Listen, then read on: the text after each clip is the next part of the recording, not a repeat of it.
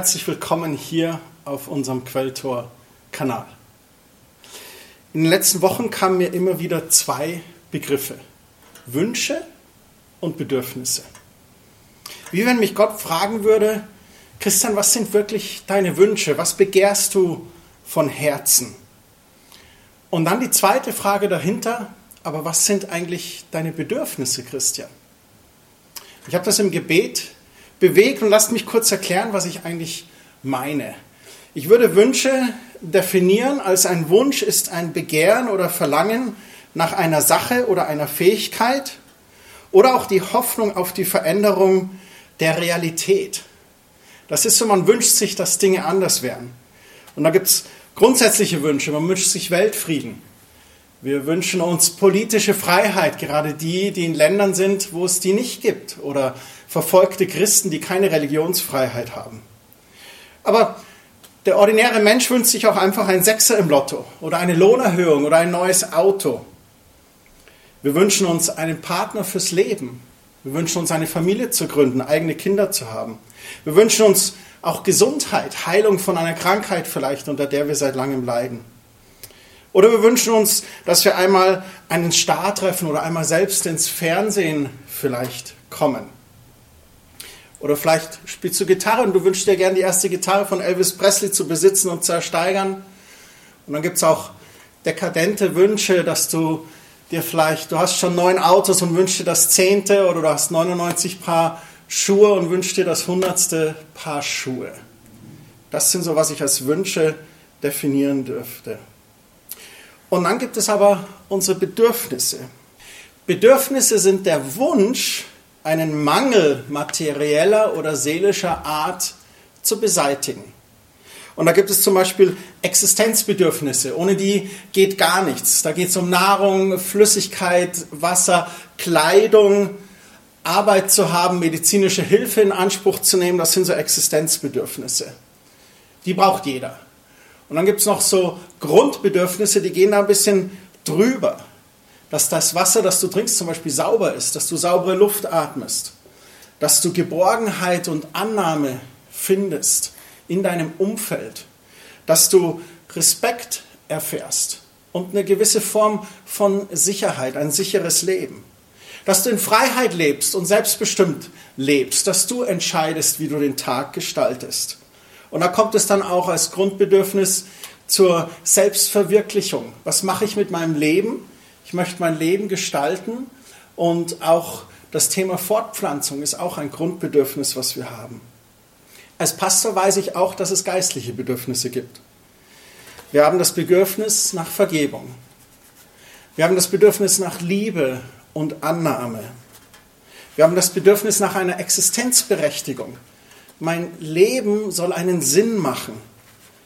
Wir haben das Bedürfnis nach Bedeutsamkeit, nach Relevanz. Wir wollen nicht umsonst gelebt haben. Und vielleicht fällt euch auf, da gibt es eine Schere zwischen diesen egoistischen Wünschen, die wir manchmal haben, und diesen eigentlichen Bedürfnissen. So Wünsche sind eher egoistischer Natur. Natürlich nicht immer unberechtigt, keine Frage. Und Bedürfnisse sind eher neutraler Natur, doch mit größerer Dringlichkeit oder Bedeutung als unsere eigenen egoistischen Wünsche. Ein paar Beispiele. Beim Baby hat zum Beispiel den Wunsch, alles in den Mund zu nehmen.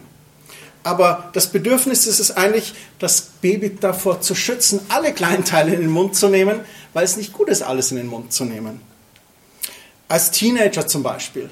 Man hat den Wunsch, so lange auszubleiben oder aufzubleiben, wie man möchte, und du hast aber trotzdem das Bedürfnis, dass du genügend Schlaf bekommst. Und deine Eltern würden dir gern dieses Bedürfnis erfüllen, aber du hast den Wunsch, eben länger aufzubleiben oder wegzubleiben. Als Erwachsener hast du vielleicht den Wunsch, in einer Bar mal alle Biere hintereinander auszuprobieren, aber das eigentliche Bedürfnis, was du hast, ist es, weise mit Alkohol umzugehen, um den Tempel des Heiligen Geistes zu ehren. Wir stellen also fest, Wunsch und Bedürfnis sind zwei verschiedene Paar Schuhe. Und es geht darum, Verantwortung für unser Handeln zu übernehmen. Kurt Tucholsky sagte einmal Folgendes. man kann eine Sache auch 20 Jahre lang falsch machen. Tucholsky war ein politisch engagierter Journalist, er hat gelebt von 1890 bis 1935. Er war linker Demokrat, Sozialist und Pazifist. Man kann eine Sache auch 20 Jahre lang falsch machen. Wo stehen wir da mit unseren Bedürfnissen, die es eigentlich zu erfüllen gibt und die Wünsche, die wir da drauf setzen? Derselbe Kurt Tucholsky sagte auch Folgendes. Was ist der Mensch? Die christliche Theologie sieht den Menschen als Wesen an, das in seinen Entscheidungen frei ist, weil Gott diese Freiheit schenkt. Das bedeutet aber auch, dass der Mensch für sein Tun verantwortlich ist. Bei allen Wünschen und Bedürfnissen dürfen wir uns voller Freimütigkeit vor Gottes Gnadenthron begeben. Bei Gott ist Freiheit. Wo der Geist des Herrn ist, da ist Freiheit, heißt es in der Bibel. Und bei Gott ist ganz viel Gnade und Fülle. Jesus selbst sagt in Johannes 10, Vers 10 aus der neuen Genfer Übersetzung, der Dieb kommt nur, um die Schafe zu stehlen und zu schlachten und um Verderben zu bringen. Ich aber bin gekommen, um ihnen Leben zu bringen, Leben in ganzer Fülle. Und da geht es dann darum, im Miteinander aus Gottes Lebensquelle heraus den Charakter Gottes an und für unsere Mitmenschen zu zeigen. Und wie dies aussehen kann, zeigt uns Paulus im zwölften Kapitel im Brief an die Römer. Nun, der Römerbrief, geschrieben von Saulus, wie er früher hieß, der hatte es selbst erfahren. Ursprünglich ausgebildeter Rabbi aus Gamaliels Schule, hebräischer Abstammung und selbst ein Pharisäer war er ein strenger Verfechter des Pharisäertums gewesen.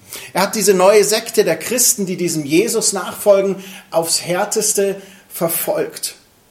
Und man sagt, dass er ungefähr so ein paar Jahre nach Jesu Geburt geboren wurde, also etwas jünger als Jesus war. Jesus ist dann mit circa 30 bis 32 Jahren gestorben und eine kurze Zeit nach Jesu Tod etwa ein paar Monate, aber können auch ein paar Jahre gewesen sein, da hatte er eine Begegnung mit diesem Sohn Gottes. Er war auf einer Straße unterwegs, ein helles Licht blendete ihn und er blindete und fragte, wer bist du? Ich bin der, den du verfolgst, antwortete Jesus ihm.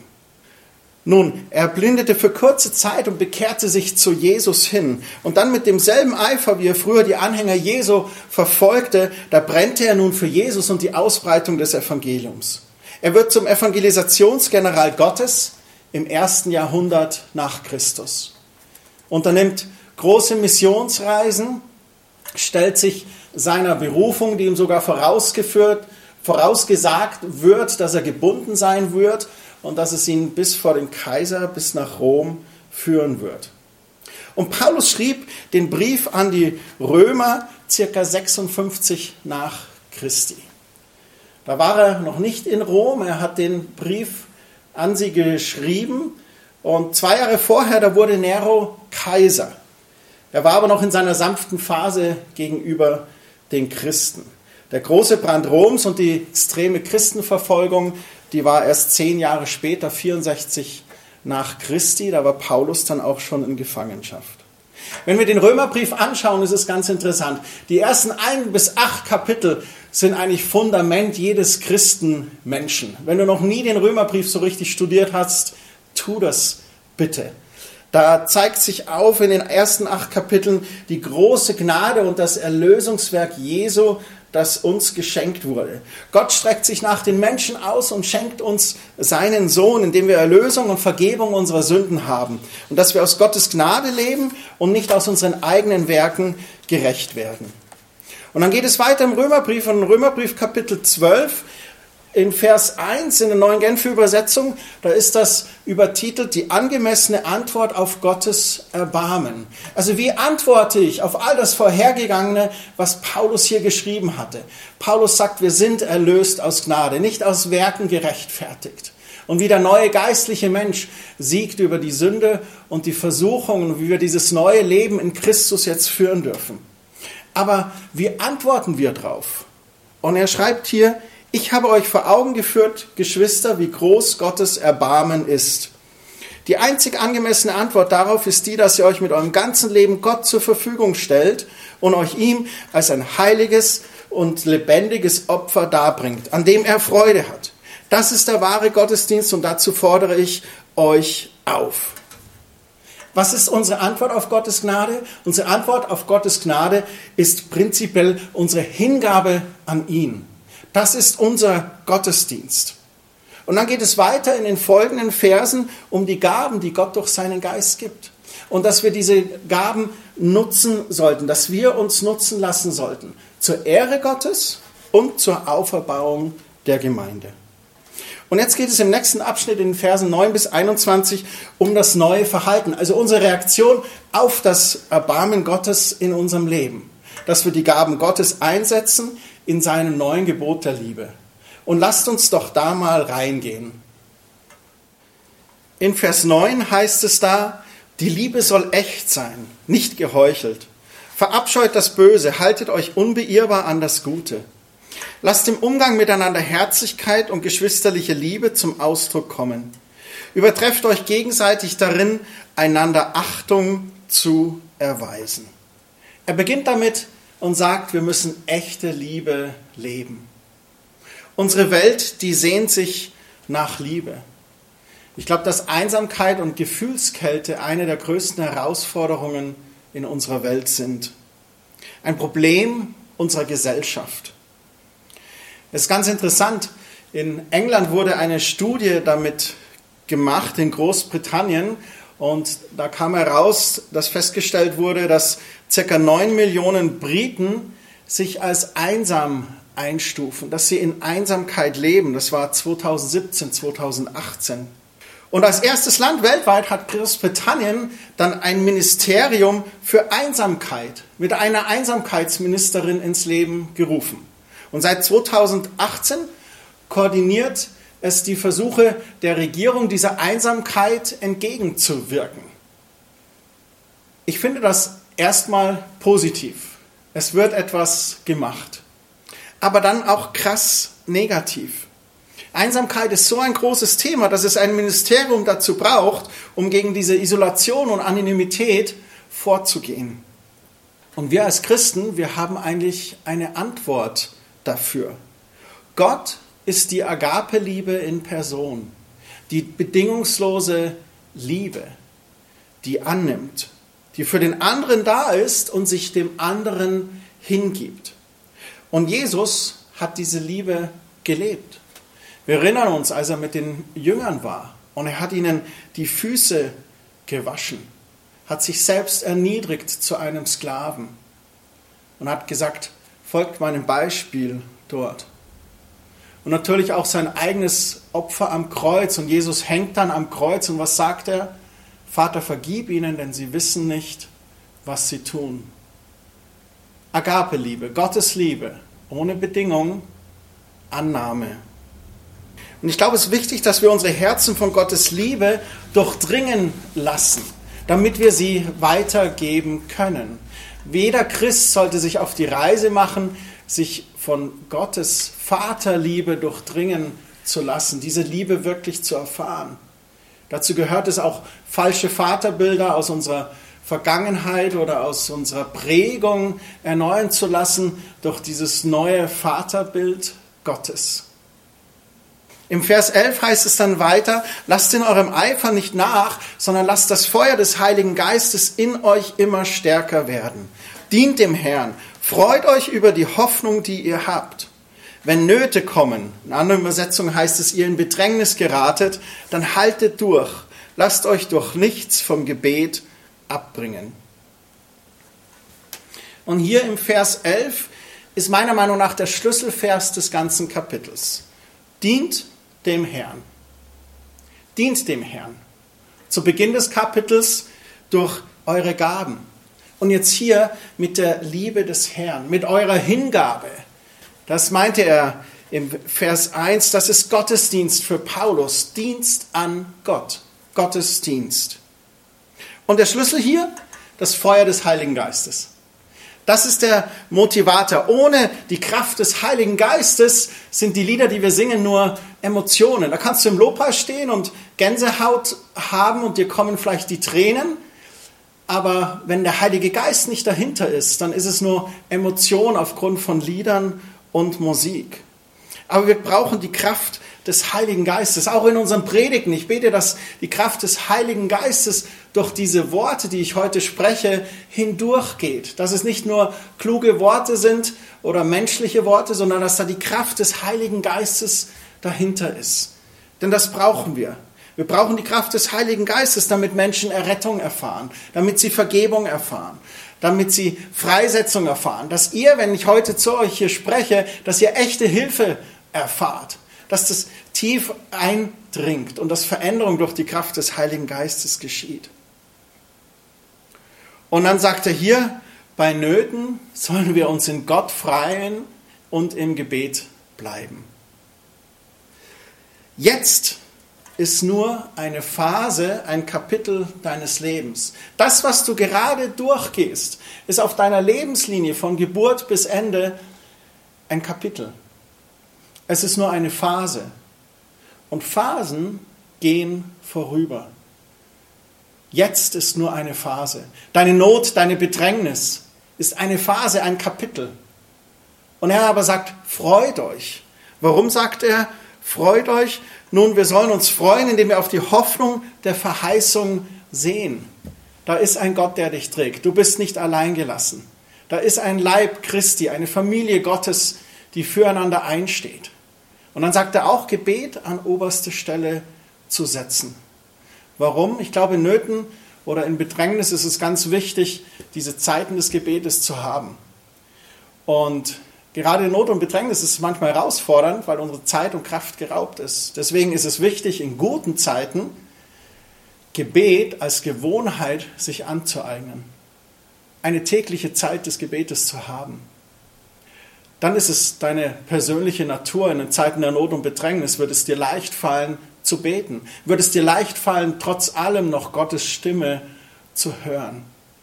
Und dieser Not und Bedrängnis ist es wichtig, ins Gebet zu gehen. Denn was macht das Gebet mit uns? Das Gebet hilft uns, Gottes Sicht der Dinge für unser Leben zu haben. Wir beten seine Verheißungen. Wir stehen in seinem Wort, was das feste Fundament ist. Und so, wenn die Stürme kommen, stehen wir auf festen Fels und sind nicht auf Sand gebaut. Wir sehen also hier, die Liebe Gottes zeigt sich zuallererst konkret in der Gemeinde. Als Nachfolger Jesus sind wir nicht für uns alleine Christen. Wir sind keine Einzelkämpfer, sondern wir sind es als Brüder und Schwestern in der Familie Gottes. Mit anderen und für andere. Und ihr kennt das aus dem Familienleben. Geschwister sucht man sich nicht aus, die hat man. Und das ist in der Familie manchmal schön und manchmal auch herausfordernd. Brüder und Schwestern sind wir durch gemeinsame Eltern. Bei uns zu Hause sind wir zum Beispiel vier Geschwister. Alle sind wir sehr unterschiedlich. Wir sind nicht immer einer Meinung. Das ist okay. Aber trotzdem sind wir für unsere Eltern da und eine Gemeinschaft. Und als Christen sind wir Brüder und Schwestern durch einen gemeinsamen Vater. Auch nicht immer einer Meinung. Und das ist auch in Ordnung in einer Familie Gottes. Aber das Band der Liebe unseres Vaters im Himmel, das verbindet uns. Und so gelingt es Gott, dieses Wunder der großen Familie Gottes zu wirken, weil die Liebe Gottes durch den Heiligen Geist in unsere Herzen ausgegossen ist. Weil wir vergeben können, da wir selber Vergebung erfahren haben, weil wir den Nächsten lieben können wie uns selbst, weil wir gelernt haben, uns lieben zu lassen und den anderen auch höher zu achten als uns selbst. Ein ganz wichtiger Punkt hier in Römer 12. Wir dürfen nicht an unseren Geschwistern im Glauben vorbeileben. Ganz im Gegenteil. Im Corona-Lockdown hielt die verstorbene Königin Elisabeth II eine Ansprache und da sagte sie folgenden Satz, den ich sehr stark fand. Wir mögen unterschiedliche Standpunkte haben, aber gerade in Zeiten von Stress und Schwierigkeiten müssen wir uns daran erinnern, dass wir viel mehr gemeinsam haben, als das uns trennt. Wie wir dieses gemeinsam unterwegs sein in die Praxis umsetzen, da wird Paulus jetzt ganz konkret mit ein paar Punkten in den Versen 13 bis 16. Helft Gläubigen, die sich in einer Notlage befinden. Lasst sie mit ihrer Not nicht allein. Macht es euch zur Aufgabe, gastfreundlich zu sein. Segnet, die euch verfolgen. Segnet sie, verflucht sie nicht. Freut euch mit denen, die sich freuen, und weint mit denen, die weinen. Lasst euch im Umgang miteinander davon bestimmen, dass ihr ein gemeinsames Ziel habt. Seid nicht überheblich, sondern sucht die Gemeinschaft mit denen, die unscheinbar und unbedeutend sind. Haltet euch nicht selbst für klug. Ganz praktische Ratschläge hier von Paulus an die Römer. Das Wort Gemeinschaft, das er hier nutzt, das ist das griechische Wort Koinonia. Das bedeutet eine innige Gemeinschaft, in der von beiden Seiten Anteil gegeben und Anteil genommen wird. Also was ganz Inniges. Wir sehen da, Liebe zeigt sich in Aktion. Wir wissen das, aber wie oft führen wir es nicht aus? Sind wir bereit, anderen in der Not zu helfen? Sind wir bereit, die zweite Meile zu gehen, für andere da zu sein? Wir hatten das letztens im Gottesdienst bei uns. Ein junger Mann hatte sich festgefahren mit seinem Auto und dann wurde um Hilfe gefragt und das war dann gleich phänomenal. Da waren gleich ein paar Männer da, die haben geholfen und mit dem Seil hat man das Auto rausgezogen etc. Das finde ich stark, einfach spontan zu helfen. Gastfreundschaft. In den letzten 25 Jahren haben wir persönlich, Kerstin und ich, schon viele Menschen bei uns beherbergt manchmal wochenlang. Wir durften ein Segen sein und wurden auch oft gesegnet. Der Hebräerbrief 13, Vers 2, da heißt es, vergesst nicht gastfrei zu sein. Durch ihre Gastfreundlichkeit haben einige, ohne es zu wissen, Engel auf sich genommen. Engel bei sich aufgenommen. Fantastische Aussage. Jesus selbst sagt in Matthäus 25 in Vers 35, ich war ein Fremder und ihr habt mich aufgenommen. Und dann fragen sie ihn, Hä, wo warst du ein Fremder und wir haben dich aufgenommen. Und er sagt im Vers 40, ich sage euch, was immer ihr für einen meiner Brüder getan habt und wäre er noch so gering geachtet gewesen, das habt ihr für mich getan. Mit anderen Worten, Jesus sagt, das, was wir jemanden tun, der in Not ist, der als gering geachtet ist, da wo wir gastfreundlich sind oder in einer Notlage helfen, das wäre wie wenn wir das Jesus selbst getan haben. Und im ganzen Kapitel geht es darum, dass wir dadurch Jünger Jesu wirklich sind, dass wir dadurch wirklich in die Ewigkeit eingeladen sind bei ihm. Es geht nicht um das Lippenbekenntnis, Jesus komm in mein Herz und ich folge Jesus nach und ich lese allein zu Hause meine Bibel und ich ziehe mir viele Videos rein. Nein, bei Jesus und Jesus nachfolgen geht es um mehr. Da geht es darum, in eine Familie Gottes hineingeboren zu werden. Im Miteinander Liebe zu üben. Und diese Liebe, die Jesus in dein Herz ausgießt, diese Vergebung, Annahme und Liebe, die du von ihm erfährst, da schenkt er dir viele Gelegenheiten, diese weiterzugeben. Neue Leute, die in die Gemeinde kommen, die sollten wir einladen, mit ihnen sonntags vielleicht noch essen gehen, sie kennenlernen, sie mit hineinnehmen in die Gemeinschaft. Dann heißt es da, mit anderen freuen. Natürlich freuen wir uns gerne mit anderen. Aber kennt ihr das, dass dann oftmals vielleicht auch so der Neid hochkommt? Das neue Auto der anderen, das neugeborene Baby der anderen und man versucht selber schon seit Jahren Dabei dürfen und sollen wir uns doch für andere freuen. Ich kenne das auch als Gemeindeleiter, wenn man andere Gemeinden ansieht, die gerade Wachstum erleben. Da dürfen wir uns freuen mit anderen Gemeinden, weil es ist auch Familie Gottes. Wir konkurrieren als Gemeinden nicht, nein. Wir ergänzen wunderbar. Und je mehr Gemeinden, desto besser. Nun, Liebe verändert unser Verhalten nicht nur zueinander in der Familie Gottes, sondern auch oder gerade unser Verhalten in der Welt oder sogar mit unseren Feinden. Bist du bereit für eine Herausforderung? Ah, Christian, das war gerade schon herausfordernd. Ich weiß, jetzt kommt die nächste Herausforderung. Vergeltet niemand Böses mit Bösen. Bemüht euch um ein vorbildliches Verhalten gegenüber jedermann. Und dann im Vers 18, Wenn es möglich ist und soweit es an euch liegt, lebt mit allen Menschen in Frieden. Rächt euch nicht selbst, liebe Freunde, sondern überlasst die Rache dem Zorn Gottes. Denn es heißt in der Schrift, das Unrecht zu rächen ist meine Sache, sagt der Herr. Ich werde Vergeltung üben. Mehr noch, wenn dein Feind hungrig ist, gib ihm zu essen. Und wenn er Durst hat, gib ihm zu trinken. Ein solches Verhalten wird ihn zutiefst beschämen. Lass dich nicht vom Bösen besiegen, sondern besiege Böses mit Gutem. Das erinnert doch voll an die Bergpredigt Jesu. Liebet eure Feinde.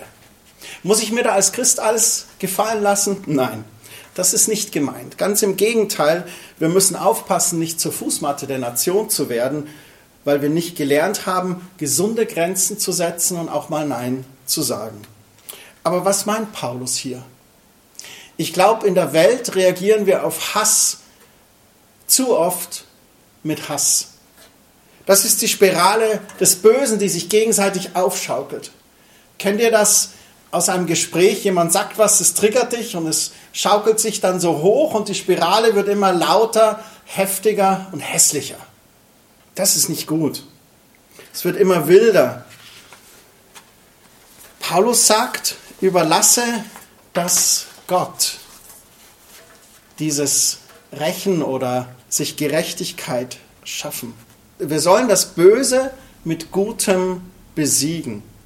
Denn dadurch kommen Menschen zum Nachdenken und vor allem erkennen sie Gottes Liebe in unserem Sprechen und Handeln. Wir kennen das aus jedem guten Selbstverteidigungskurs. Jemand pöbelt dich an oder jemand rempelt dich an. Wie reagieren wir darauf? Lassen wir uns triggern oder deeskalieren wir? Jemand sagt was Blödes zu dir. Deeskalierst du oder steigst du ein? Da geht es viel um Herzenshaltung und Herzenshandeln. Zeigt sich Gottes Liebe in unserem Sprechen und Handeln. Jesus selbst am Kreuz, wir haben es vorhin gesagt, Vater, vergib ihnen, denn sie wissen nicht, was sie tun. Oft wissen die Leute, die uns triggern, gar nicht wirklich, was, was sie tun oder was ihnen geschieht. Gut, manche machen das absichtlich, aber manchmal ist es oft unabsichtlich. Manchmal ist jemand böse oder beleidigend, weil er selber gerade eine ganz andere Situation oder Anspannung hat, die gar nichts mit dir zu tun hat. Ist es fair, dass er es bei dir rauslässt? Nein. Aber du kannst dich entscheiden, wie du reagierst. Du kannst zurückpöbeln oder du kannst sagen, ähm, du, was ist eigentlich los? Ich merke, du bist echt aufgewühlt. Was beschäftigt dich? Und schon öffnet sich eine Tür, Liebe Gottes in Aktion zu zeigen. Matthäus 6 in der Bergpredigt heißt es ab Vers 14, wenn ihr den Menschen ihre Verfehlungen vergibt, wird euer Vater im Himmel euch auch vergeben. Wenn ihr aber den Menschen nicht vergebt, wird euer Vater im Himmel euch eure Verfehlungen auch nicht vergeben.